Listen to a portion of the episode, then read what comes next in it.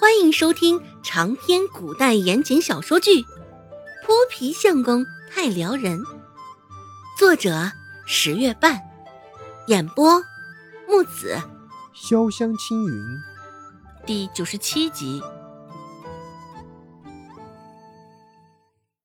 周家是不是孟婆子的孙女儿？周家还能教出这样的丫头？陈婆子的注意力明显在李正的前半句话上，一听是周家的二丫头，陈婆子的眉头也瞬间收拢。孟婆子的为人品性，整个村上都是出名的。她是怎么样的人，大家都是有目共睹。至于周家出来的孩子，自然也不是什么好货色。邻里之间。大家也都是这般议论的。李正没有回答他的话，开口说道：“不说刘小宝，这陈家的小风也是他治好的。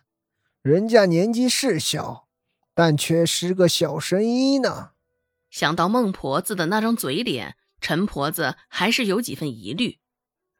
哎，可是，李正摆摆手说道。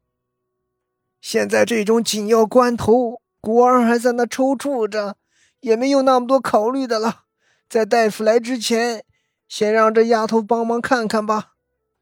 陈婆子看看紧闭的房门，又看了眼周芷所在的方向，最后还是点头答应了。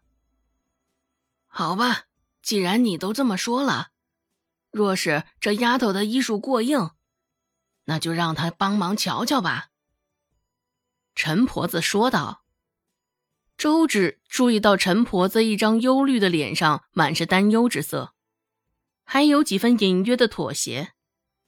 看来两人应该是谈好了。心里刚这般想着，李正就朝着他招了招手。周芷也不多做久留，抬腿直接就向着李正的方向走去，跟在他身后去往国儿的房间。”走得近了些，隐隐能够听见紧闭的房门之内凄惨的哭声，细细碎碎的，更多的是哽咽。果儿，果儿，娘在身边，你别怕。一女子的声音突然有几分高亢。刚进门，周芷就瞧见一面容苍白的女子半跪在床边，抱着形容枯槁、面色蜡黄的小男孩。这大概就是李征的儿媳妇唐氏了，而他手里抱着的小男孩，应该就是国儿了。国儿现在全身微微抽搐着，联想到唐氏先前那声高亢，周芷猜想，这国儿应该是又一次抽搐了。一边走着，周芷也一边看着小男孩，面色微黄，现在整个人。无力瘫在唐氏的怀中，看上去没什么精神。现在睡着了，只是还依稀的露着双眼，四肢小幅度的抽搐着。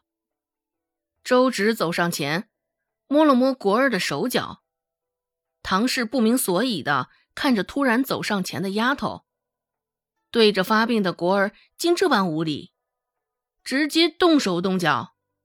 心里不禁有几分恼火，止住了喉咙间的哽咽，舔了舔略有几分干燥的嘴唇，下意识的就要开口训斥他：“这是我请来给过儿瞧病的。”唐氏的话还在喉咙口，未来得及说出口，就被李正一句话给堵住了。瞧病，就凭他这个光知道吃喝拉撒的年纪，还会替人看病？唐氏的反应与先前的陈婆子如出一辙，不过在李正面前，唐氏毕竟是小辈，不得直接开口顶撞什么，只得避开一双眼，虚虚的点点头。怎么回事？爹，他这脑子是坏了，魔怔了不成？他这是不想要国儿的命了？唐氏心里想着，下意识的攥紧了拳头。又瞧了眼陈婆子，唐氏心里更是纳闷了，心想：平日娘格外疼爱国儿啊，这回怎么向着爹了？反而不出声了。心里纠结着，困惑着，突然被一道稚嫩的女声打断了。我看了看国儿弟弟的症状，他现在面色枯黄，手脚发冷，面部还有脚踝处都有些轻微的浮肿，加上他此刻持续反复的抽搐，这些都是慢惊风的症状，应该是慢惊风。大家也不用太过于焦急。”周芷不紧不慢的说道。唐氏看了他一眼，想说这丫头摆起谱来倒是有模有样的，只是国儿到底是什么情况？难道真的会是他说的那样？唐氏不相信，又转眼看一旁的李正还有陈婆子，两人俱是目光炯炯的盯着周芷。却是十分信任的模样，唐氏的心里有几分的焦躁。周芷操着先前语调语速继续说道：“结合先前李正爷爷所说，国儿在这之前腹泻不止，这回应该就是腹泻引起的慢凉风。”唐氏没有忍住，开口问道：“引起凉风的原因那么多，你怎么就能确定是慢凉风呢？”腹泻久了伤了阳气，脾阳伤自然没有精气神儿，体内寒气湿气也因此而生。表现在外就是大便稀薄，手脚发凉，面部浮肿，土若木成，木望化风，所以这才时而抽搐。陈婆子问道：“哎呀，那丫头。”这情况应该怎么治？吃什么药啊？听了周芷那一席话，陈婆子发觉这其中甚是有道理。果然，人不可貌相，这老头子也不会无缘无故领一个黄毛丫头回来，随意的将国儿的命交给与他。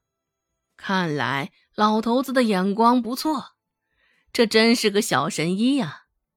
陈婆子心里念叨着。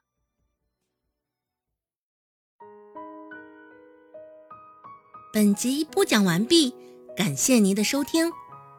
感兴趣别忘了加个关注，我在下集等你哦。